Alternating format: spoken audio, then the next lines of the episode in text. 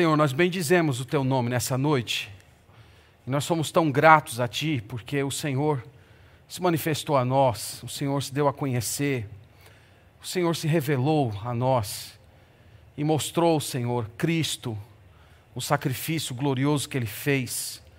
E o Senhor cativou a nossa mente, abriu os nossos olhos, nos capacitou para contemplar esse sacrifício de uma forma diferente nos regenerou, nos deu o teu espírito, perdoou os nossos pecados, nos colocou no teu corpo.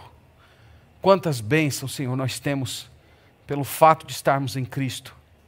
E hoje, Senhor, nós estamos aqui para celebrar o teu nome, nós estamos aqui para agradecer ao Senhor, para expressar o quanto nós te amamos.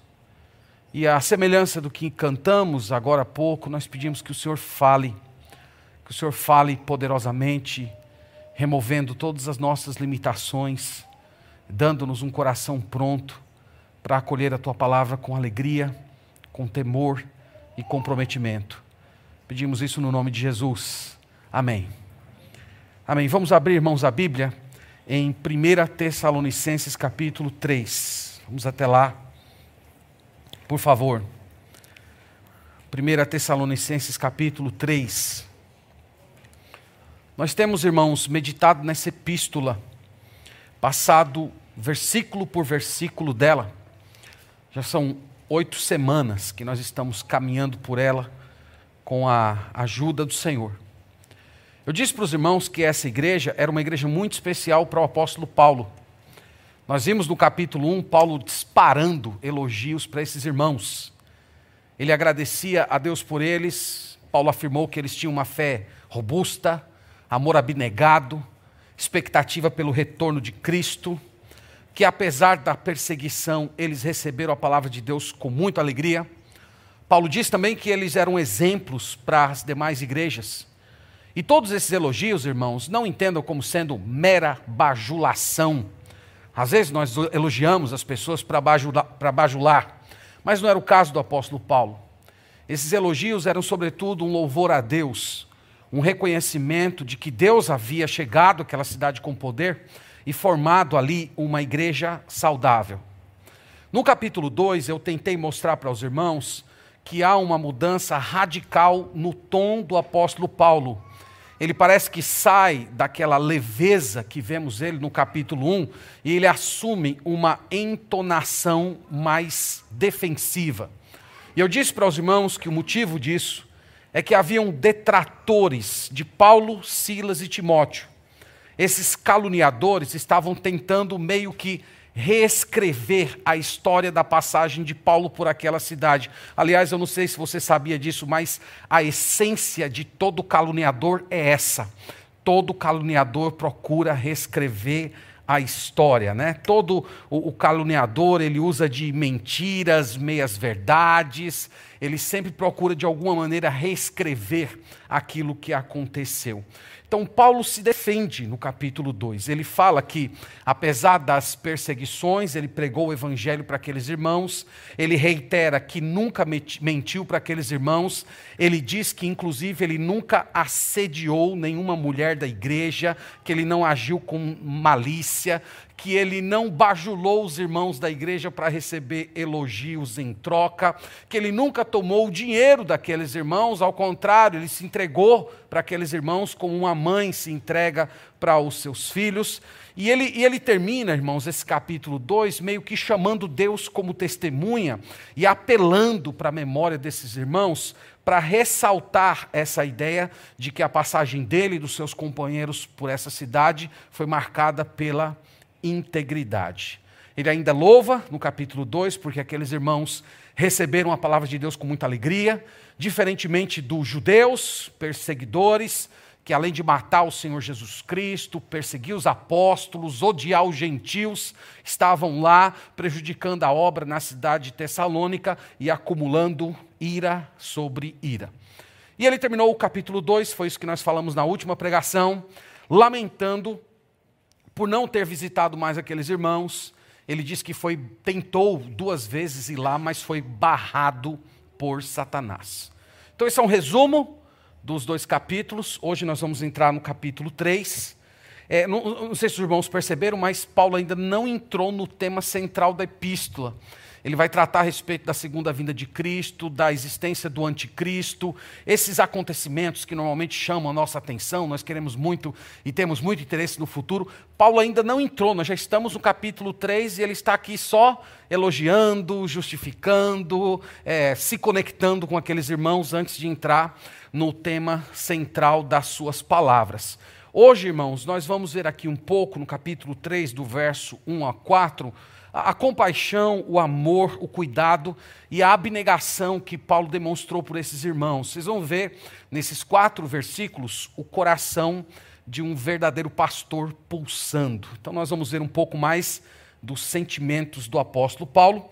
Então vamos, vamos ler todos os versículos, do 1 ao 4, depois eu volto passando aqui pelos detalhes, tentando colocá-los para os irmãos. Vamos ler com fé a palavra do Senhor, 1 Tessalonicenses 3, verso 1 a 4.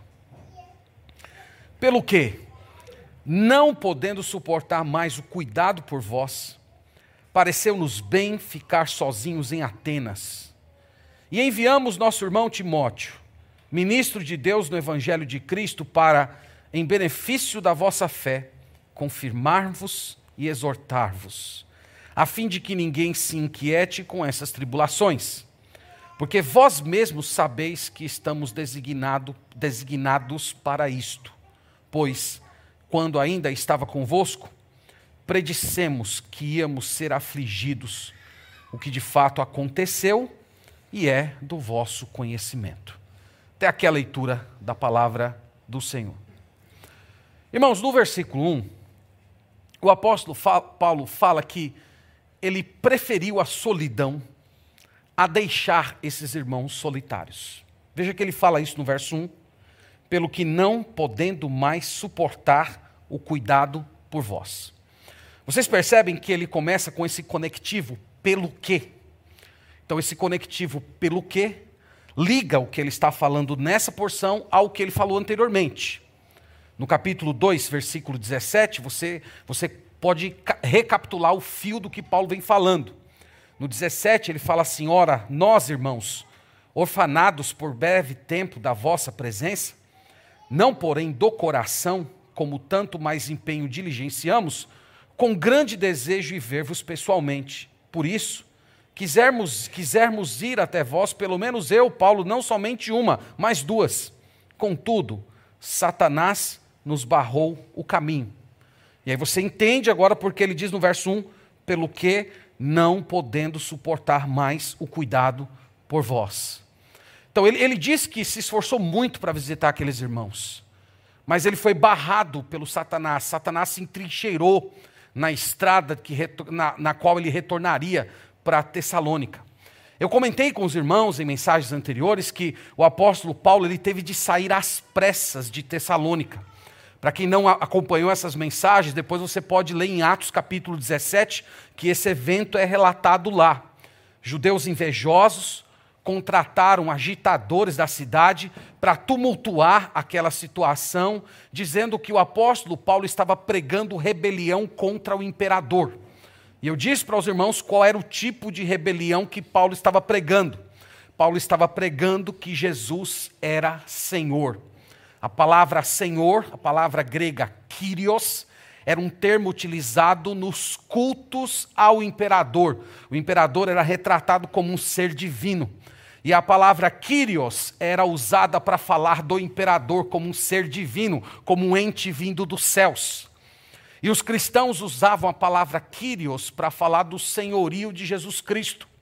Portanto, quando um cristão dizia que Jesus Cristo é Senhor, Jesus Cristo é Kyrios, ele estava afirmando que havia uma autoridade acima da do imperador de Roma.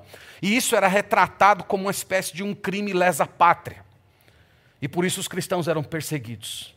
Então, esses judeus, detratores, contrataram agitadores para dizer que Paulo estava causando tumulto na cidade, que ele estava motivando as pessoas a entrar em rebelião declarada contra o império. E por força disso, Paulo se viu obrigado a deixar aqueles irmãos. E nós ressaltamos que era uma igreja recém-formada e que uma forte perseguição se acendeu contra aqueles irmãos. Inclusive, alguns deles foram mortos naquela ocasião. E Paulo, meus irmãos, não estava lá para sofrer com eles. Ele não estava lá para ministrar a eles. Ele não estava lá para acompanhar aqueles cristãos na sua infância espiritual, crentes que estavam submetidos a grandes provações.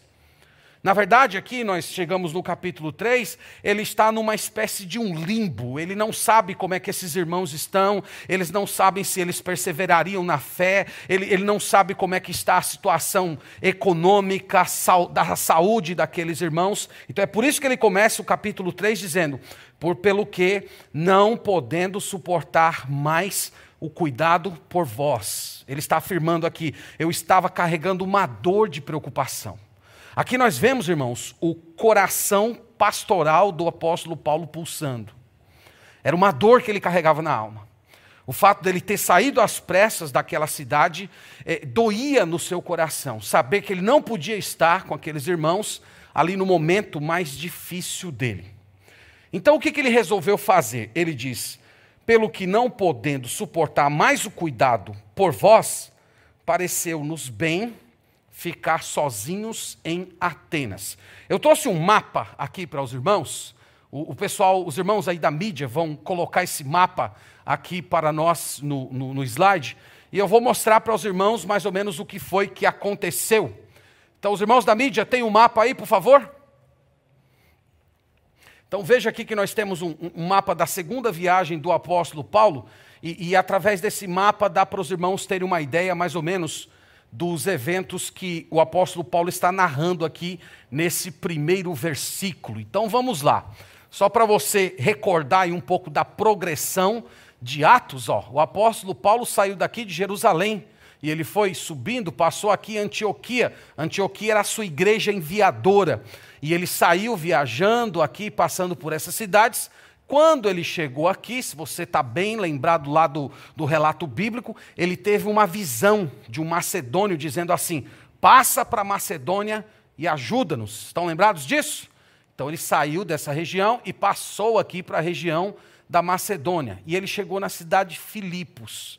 Na cidade de Filipos, eu disse para os irmãos na primeira mensagem que ele foi espancado, ele foi surrado, ele foi jogado na cadeia junto com Silas. E quando foi à noite, veio um terremoto, sacudiu toda aquela, toda aquela cadeia, e é quando tem a conversão do carcereiro, crê no Senhor Jesus e será salvo tu e tua casa. Então o apóstolo Paulo saiu de Filipos surrado, fisicamente destruído.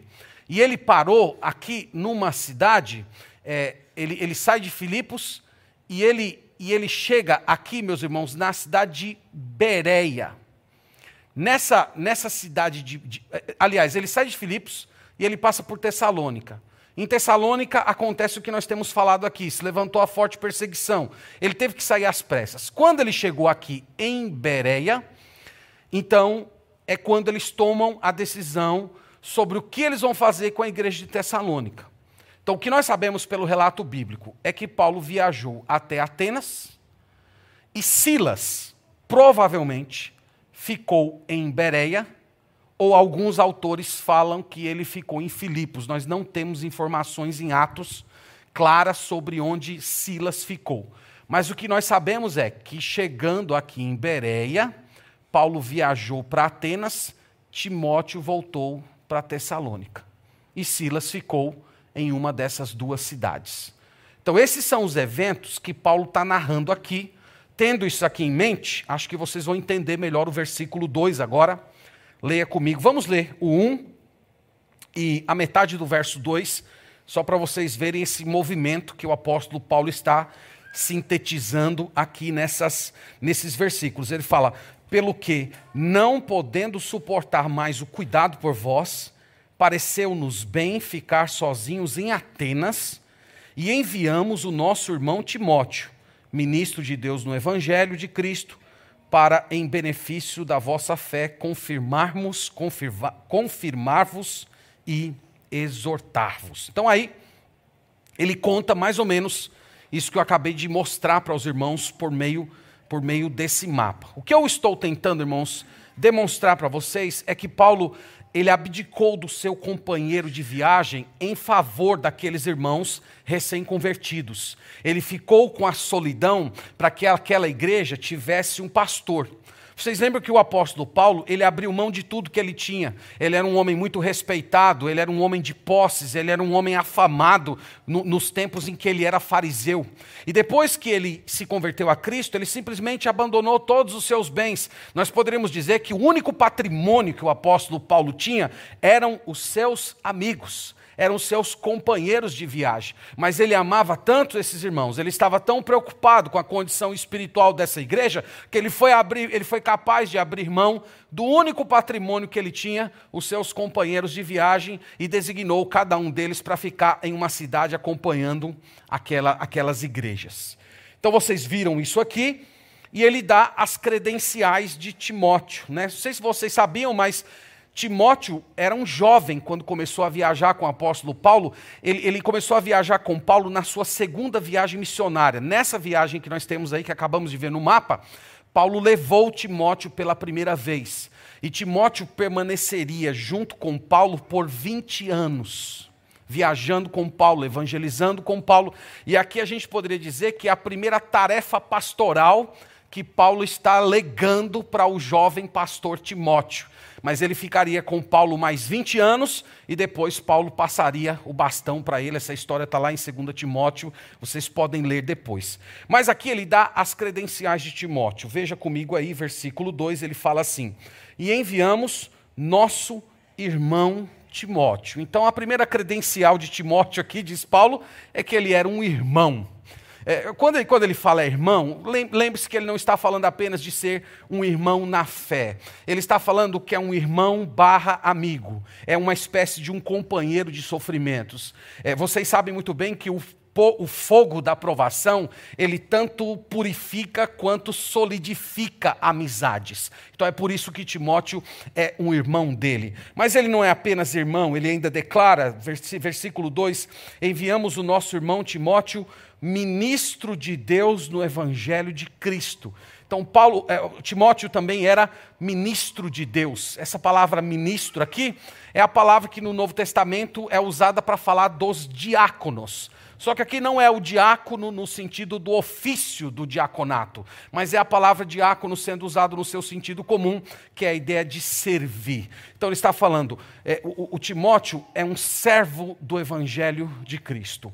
Então como é, como, é que, como é que Timóteo exercia esse serviço no evangelho de Cristo? Era tanto pregando o evangelho de Cristo para aqueles que não conheciam, como ajudando aqueles que já conheciam o evangelho a aplicar o próprio próprio evangelho aos seus corações. Então é isso que ele está falando aqui, e depois de dar as credenciais de Timóteo, ele diz qual seria o trabalho de Timóteo, final do verso 2, ele fala assim: Enviamos nosso irmão Timóteo, ministro de Deus no evangelho de Cristo, e aqui está o trabalho dele, para em benefício da vossa fé confirmar-vos e exortar-vos.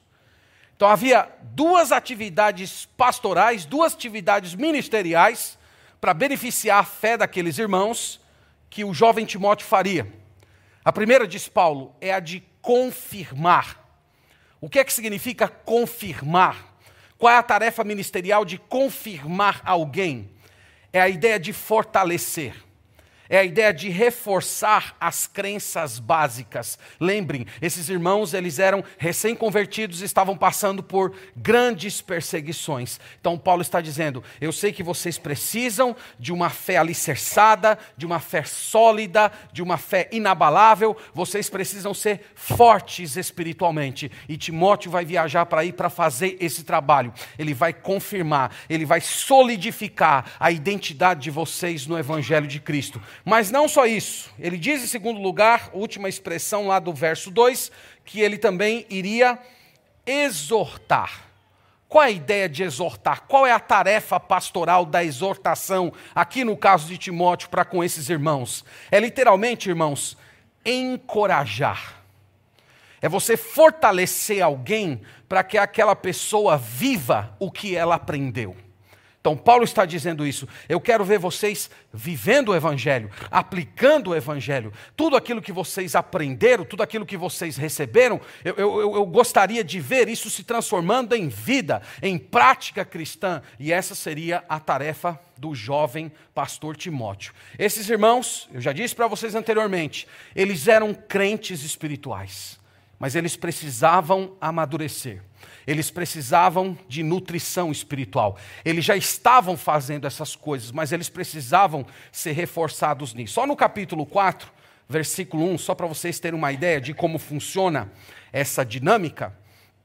No capítulo 4, versículo 1 diz assim: Finalmente, irmãos, nós vos rogamos e exortamos no Senhor Jesus que como de nós aprendestes quanto à maneira por que deveis viver e agradar a Deus, e efetivamente estáis fazendo, continueis progredindo cada vez mais. Então vocês estão vendo? Paulo está dizendo: vocês já fazem, mas vocês precisam ser encorajados a fazerem mais. Vocês precisam continuar crescendo nessas virtudes.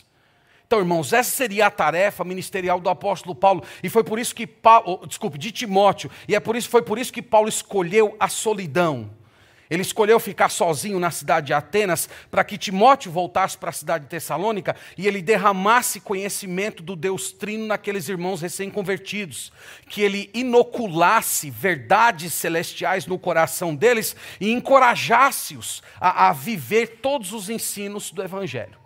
Então Paulo diz: por causa dessa preocupação, por causa desse sofrimento interior, eu preferi abrir mão do meu único patrimônio, a companhia dos meus amigos, para vocês terem pastor, para vocês terem alguém que cuidasse de vocês. Então aqui vocês veem o coração do apóstolo Paulo, a preocupação dele com a saúde espiritual, o crescimento desses irmãos, o fortalecimento.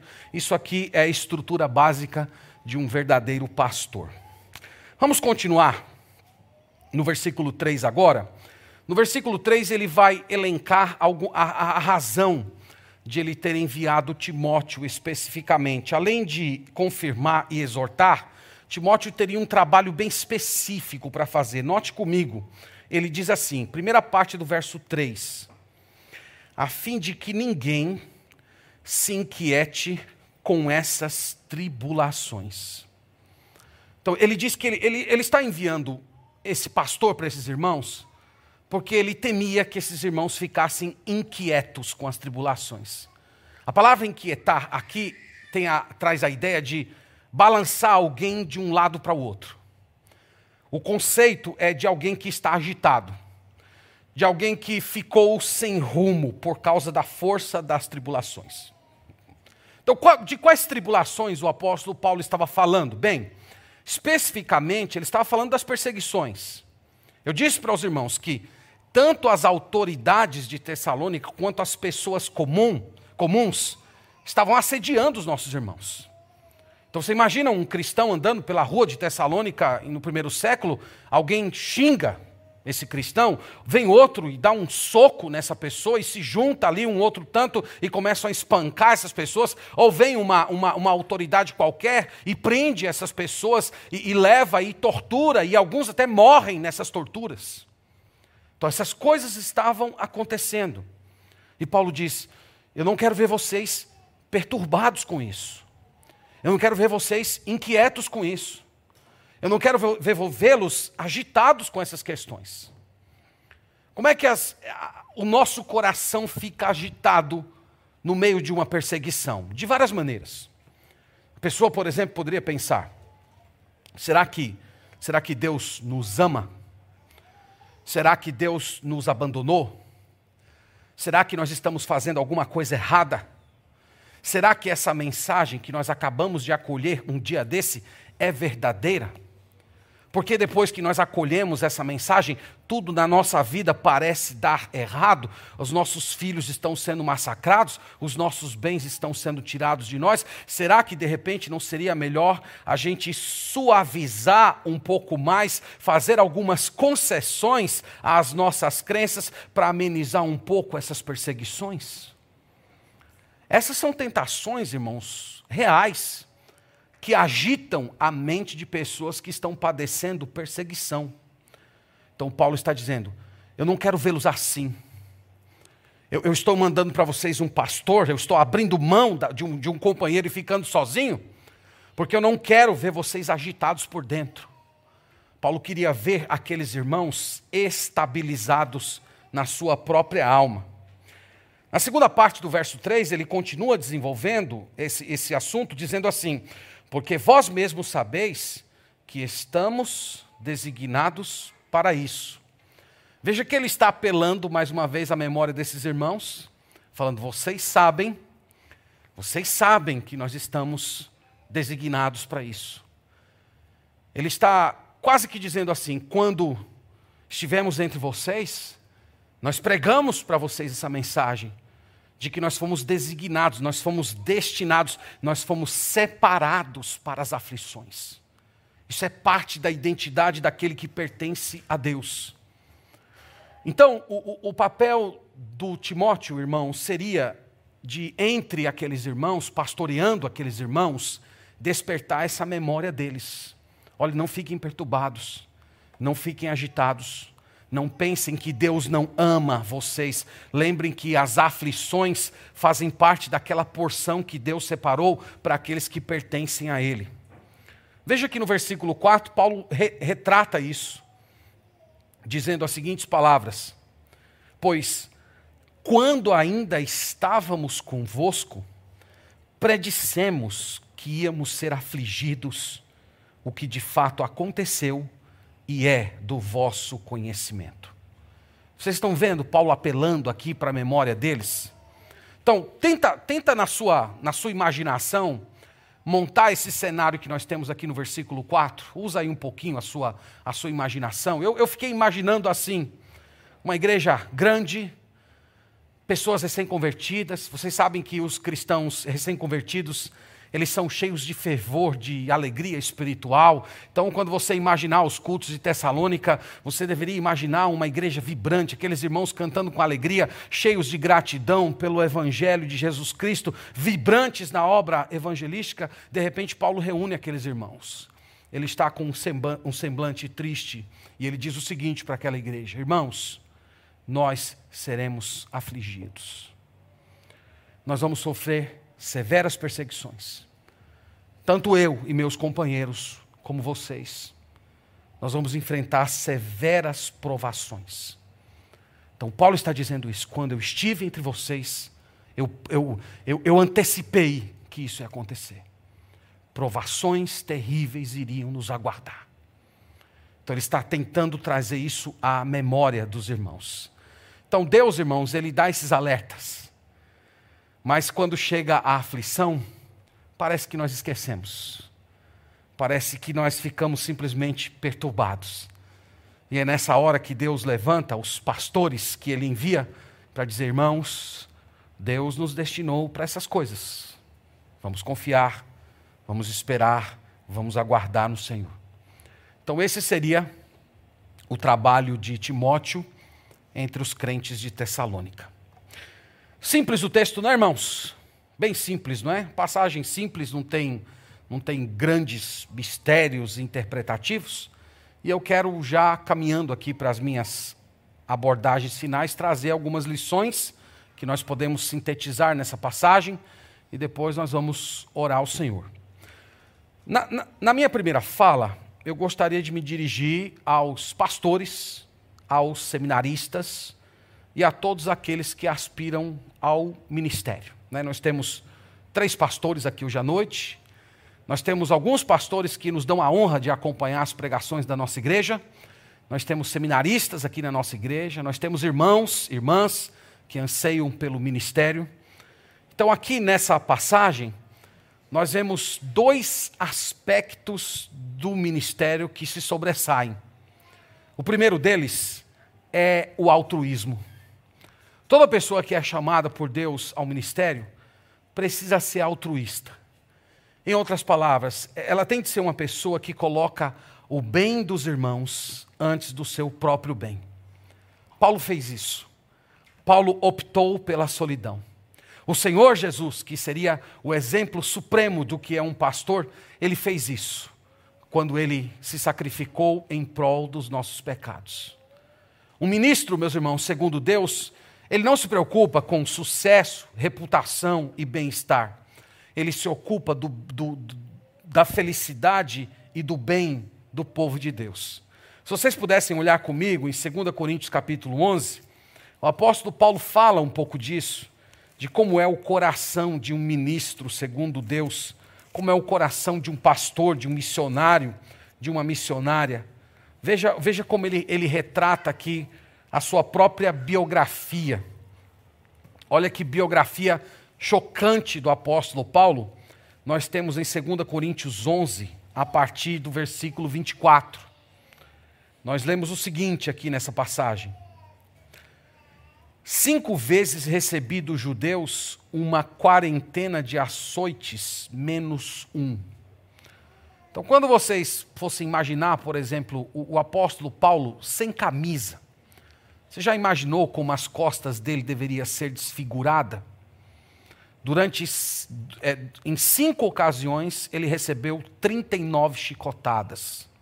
Essa era a biografia dele.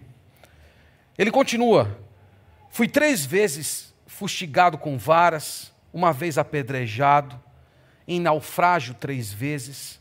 Uma noite e um dia passei na voragem do mar em jornadas muitas vezes, em perigos de rios, em perigos de salteadores, em perigos entre patrícios, em perigos entre gentios, em perigos na cidade, em perigos no deserto, em perigos no mar, em perigos entre falsos irmãos, em trabalhos e fadigas, em vigílias muitas vezes, em fome e sede, em jejuns muitas vezes, em frio e nudez além das coisas exteriores, há o que pesa em mim diariamente: a preocupação com as igrejas. Tanto sofrimento, né, irmãos? Mas a pergunta que fica para a gente nesse versículo aqui, apesar de todo o sofrimento físico dele, qual era a preocupação diária do apóstolo Paulo? As igrejas. Não é fantástico isso, meus irmãos? As igrejas, a saúde das igrejas, a vitalidade das igrejas. Ele não fala aqui da, da sua preocupação com a saúde, se ele tinha adquirido problemas de coluna depois de receber tantos açoites. Ele, ele não fala dos problemas físicos que ele pode ter adquirido com os frios e as, as ocasiões em que ele passou fome. Ele não tem preocupação com ele, ele se preocupa com a igreja do Senhor Jesus Cristo. Então, meus irmãos, esse é o arquétipo de um pastor. Com arquétipo, eu quero dizer, é, é a estrutura mais básica de um pastor. Todo pastor tem certas, tem certas qualidades, tem pontos fortes e pontos fracos, mas todo pastor tem uma estrutura básica: a preocupação com a igreja, a preocupação com o povo do Senhor. Um pastor não é um construtor de impérios, ele é alguém que se sacrifica. Ele é uma pessoa que se sobrecarrega com as aflições daqueles que lhe foram confiados para que os crentes tenham alívio. Isso é o altruísmo.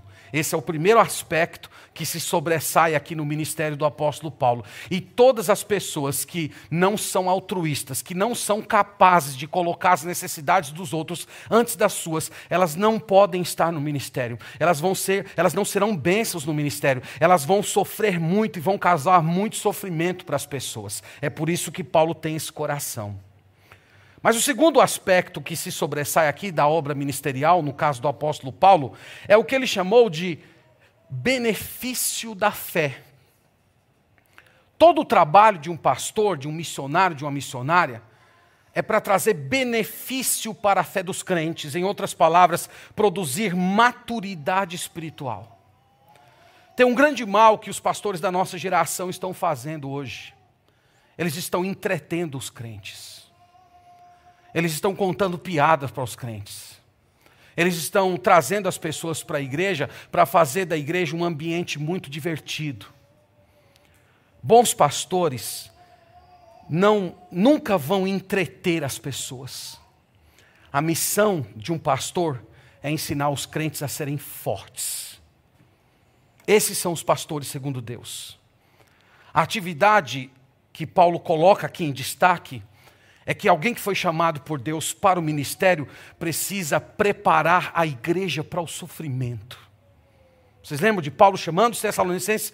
Venham aqui, meus irmãos, Deus nos destinou para as aflições. Vocês lembram, quando eu estive com vocês, eu não fiquei contando piada para vocês, eu juntei vocês e falei: Deus nos preparou para isso, nós vamos ser afligidos. Ele preparou, meus irmãos, esses irmãos para enfrentar esse sofrimento. E esse é o nosso chamado ministerial. Nós precisamos ser instrumentos de Deus para produzir músculos espirituais na igreja, para que os nossos irmãos não amaldiçoem a Deus no dia da calamidade esse é o nosso chamado. Eles não podem ficar instáveis. Eles não podem ficar inquietos quando, conforme o apóstolo Paulo disse aqui, eles não podem ficar agitados de um lado para o outro no dia em que o, o, a aprovação bater à sua porta. Então Paulo indicou, vocês precisam, é, ele falou para Timóteo, você, Timóteo, vai lá e você vai fortalecer, você vai beneficiar a fé desses irmãos, você vai fortalecê-los no Evangelho, você vai ensiná-los a viver a vida cristã para que eles suportem o sofrimento. Então, irmãos, pastores amados, seminaristas, candidatos ao ministério, esse é o coração de um vocacionado. Altruísmo e labor pela maturidade espiritual. Essa é a síntese de alguém que foi vocacionado para a santa obra ministerial. Em segundo lugar, quero me dirigir à igreja de forma mais geral e lembrar aos irmãos que o, o chamado ao sacrifício não é apenas uma vocação para os pastores, é o dever de todo cristão. Não faltam exortações na Bíblia que falam, irmãos, a respeito da, da, do nosso dever diante de Deus de colocar os interesses dos irmãos antes dos nossos, de considerar os outros como sendo superiores a nós mesmos e a ter o mesmo sentimento que houve também em Cristo Jesus. Nós somos chamados ao sacrifício. O Deus Trino, poderíamos dizer, é o perfeito modelo de sacrifício. Deus Pai nos deu o seu maior presente, que é Jesus Cristo. Jesus Cristo nos deu o maior presente, que é a sua própria vida. E o Pai e o Filho nos deu um dos grandes presentes da nossa existência, que é o Espírito Santo habitando em nós. O Pai cometeu um grande sacrifício ao nos dar o seu Filho. O Filho exerceu, se sacrificou, oferecendo a sua vida em nosso próprio lugar, e o Espírito Santo se sacrifica hoje, vivendo no coração de pessoas pecadoras como nós. O Deus Trino se sacrifica. E, meus irmãos, essa é a base de todos os sacrifícios que nós fazemos no mundo. Aliás, essa é a substância que dá conteúdo a cada sacrifício que nós fazemos ao longo da nossa vida. Porque nós nos sacrificamos pelo nosso cônjuge, porque nós nos sacrificamos pelos nossos filhos, porque nós nos sacrificamos pelos nossos irmãos, porque nós colocamos, às vezes, o bem de pessoas que nem conhecemos à frente dos nossos próprios interesses, porque nós, nós fazemos esse tipo de coisa? Porque nós fomos unidos eternamente a um Deus que se sacrifica. É por isso que nós fazemos isso. Então você que está aqui hoje à noite, não tenha medo de sacrifícios. Não tenha medo de se colocar numa posição de vulnerabilidade. Não fuja dos sacrifícios e nem se apequene quando você for colocado numa situação em que você precisa se sacrificar. Esse é o nosso caminho. É nossa, essa é a nossa chamada. Esse é o modo, meus irmãos, de nós nos tornarmos parecidos com o Senhor Jesus Cristo. Esse é o grande caminho do discipulado. O Senhor Jesus falou que todo aquele que quiser me seguir, ele precisa colocar a sua própria cruz e carregá-la. Esse é o nosso chamado, diariamente andando pelo caminho em que nós morremos para nós mesmos todos os dias. Em terceiro lugar, Paulo disse aqui que nós fomos designados para as aflições. Você já aprendeu essa lição? Sabe o que eu acho? Que nós aprendemos, mas nós esquecemos. Ele disse isso para os Tessalonicenses: vocês aprenderam, eu falei isso. Mas eu vou mandar Timóteo aí para reiterar esse ensino. Nós somos irmãos, do mesmo jeito. nós aprendemos, todo cristão sabe. Mas quando chega o dia da aflição, nós ficamos desorganizados por dentro. E esse é um ensino que nós precisamos retomar todos os dias. Nós fomos designados, nós fomos separados, nós fomos eleitos por Deus, direcionados pelo Senhor para as aflições.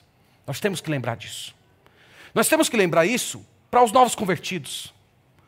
Sabe, você está falando muitas coisas maravilhosas para um novo convertido, e dentre muitas coisas que você pode falar, você pode falar dos benefícios espirituais que nós temos em Cristo, da alegria, das promessas maravilhosas, mas você não pode dizer, não pode deixar de dizer o seguinte: olha, irmão, irmã, a propósito, você não está só destinado para a glória, não.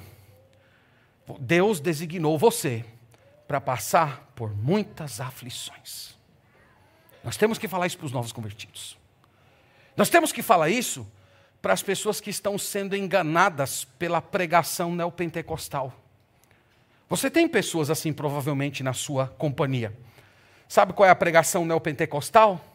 É aquela que diz assim: pare de sofrer, venha para cá, para a nossa igreja, que você vai ter saúde, dinheiro no bolso, que você vai ter todos os seus relacionamentos estáveis, que os seus problemas emocionais vão ser todos resolvidos. Você tem pessoas na sua convivência que creram nessa mensagem. Essa mensagem, ela é antibíblica, ela é herética, ela é uma mensagem pagã. E você tem que alertar essas pessoas com muito amor, mas com firmeza, dizendo para elas o seguinte: olha, se você continuar acreditando nessas mentiras, no dia em que a aflição bater a sua porta, você não vai estar pronto, você não vai estar preparado. Sabe o que vai acontecer com você? Você vai se decepcionar com Deus.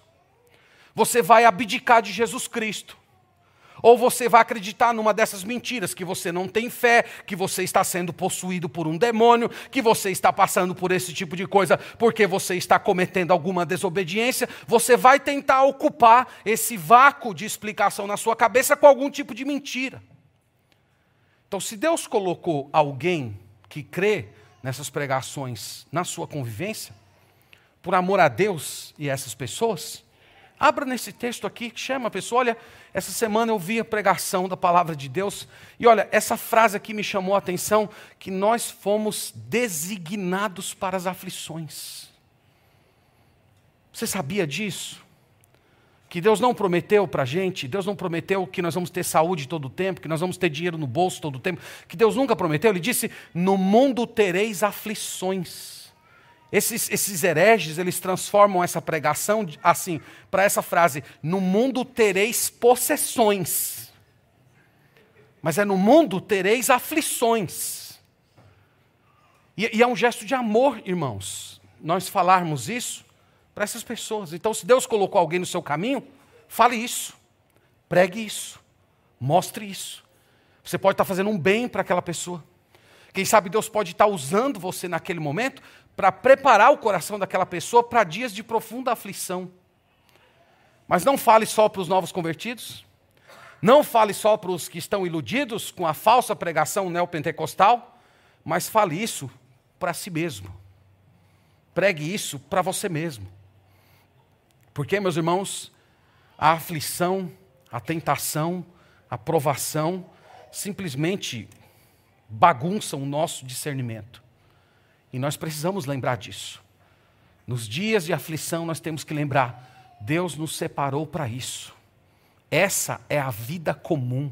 Estar tudo bem na sua vida, é, fisicamente, emocionalmente, financeiramente, no, nas suas convivências relacionais, estar tudo bem é um bônus que Deus te dá, mas esse, essa não é a caminhada comum da vida cristã.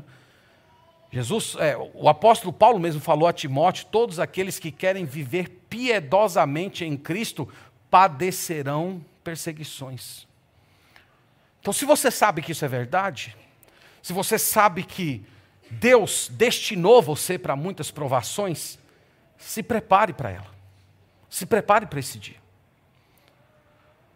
Desenvolva músculos espirituais para você estar pronto para esse dia. Porque senão você vai ficar triste, desanimado, escandalizado, decepcionado com Deus. Essa provação, ao invés de produzir você maturidade, experiência espiritual, vai lançar você na lona diante do Senhor. Então você precisa, todos os dias, se confirmar. Paulo está dizendo que Timóteo faria isso.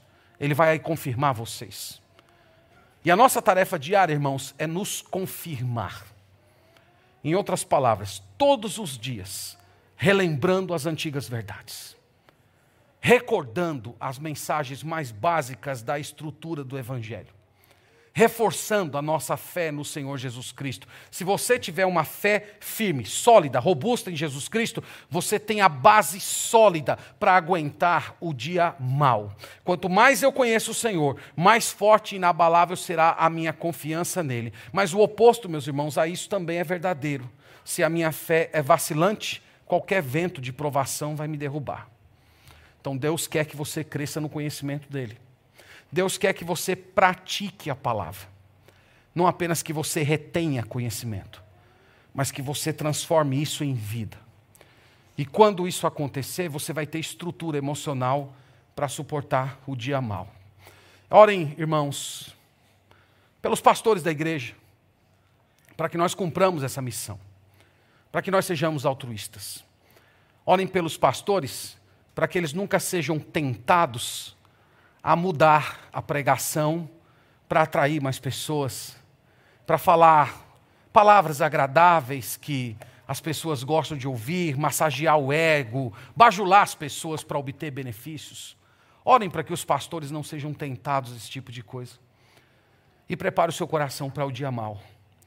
Nós fomos destinados se você não foi ainda, se você ainda não caiu no dia mal, glorifique a Deus, honre ao Senhor, agradeça a Ele, mas se prepare, porque vai acontecer.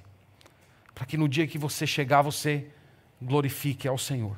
Você não venha blasfemar contra o Deus vivo e verdadeiro. Amém, meus irmãos? Amém. Deus nos ajude. Vamos orar.